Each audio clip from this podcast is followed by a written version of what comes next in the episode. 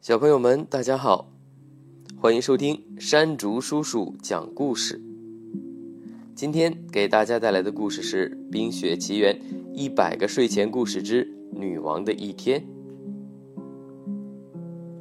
艾莎要离开城堡到邻国去访问，出发前，她把城堡里的工作暂时托付给了安娜。对于代理女王的工作，安娜显得有些紧张。她问艾莎。要是我遇到处理不了的事物该怎么办？我相信你一定能做好的。艾莎笑着递给安娜一个纸卷。如果你真的遇到了麻烦，可以读一读我写给你的建议。安娜接过纸卷，开心地说：“这是做女王的秘诀呀，我一定用得上。”送走了艾莎，安娜回到城堡，开始今天的工作。不一会儿，士兵匆匆忙忙跑来报告。打扰了，公主殿下，请您立即去议事厅一趟，有一件棘手的事情正等着您去处理。安娜拿起艾莎留给她的纸卷，跟着士兵来到了议事大厅。议事大厅中，一胖一瘦两位农夫正在吵架。原来，瘦农夫养的鸡吃了胖农夫种的谷子，胖农夫养的奶牛吃了瘦农夫草场里的草。这下可好，安娜要怎么解决这个问题呢？让我看看艾莎的建议里写了什么吧，也许对解决这个问题有帮助。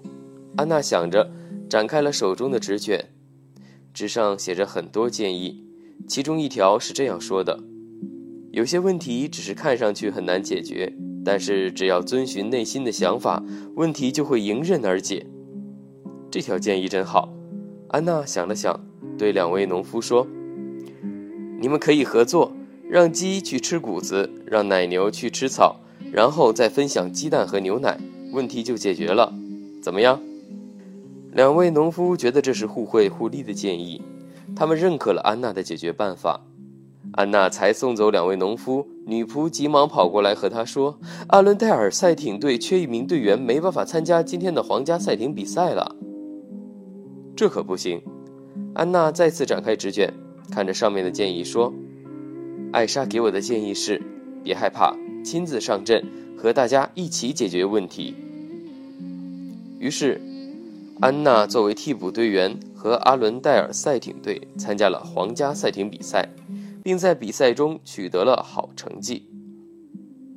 接下来，安娜出席了学校的活动，签署一年一度的春季舞会邀请函，检阅皇家礼仗队，每项工作。都在艾莎的建议下有条不紊地完成了。太阳落山了，安娜也结束了一天的忙碌，回到自己的房间。虽然分开不到一天，但是我已经开始想念艾莎了。安娜坐在窗边自言自语：“艾莎在忙碌的一天结束后会做什么事情放松心情呢？”说到这里，安娜又读起了艾莎留给她的建议。哦。我还有最后一条建议没有看完。艾莎的最后一条建议是：忙碌的一天过去了，你可以去看看星星，屋顶是最佳的观赏地点。听我的，快上楼享受美景吧。安娜来到屋顶，这里已经被精心布置过一番，柔软的毛毯、可口的点心、清凉的饮料，还有一封信。安娜拆开信，信上是艾莎的笔记。安娜缓缓地读了起来。安娜，你找到我为你准备的秘密花园了。你是一位有责任感的公主，相信你今天做的一定非常好。我为你感到骄傲。今天的故事就到这里了，感谢您收听山竹叔叔讲故事。欢迎点击并关注我的主页，更多好故事，期待您的收听。再见喽。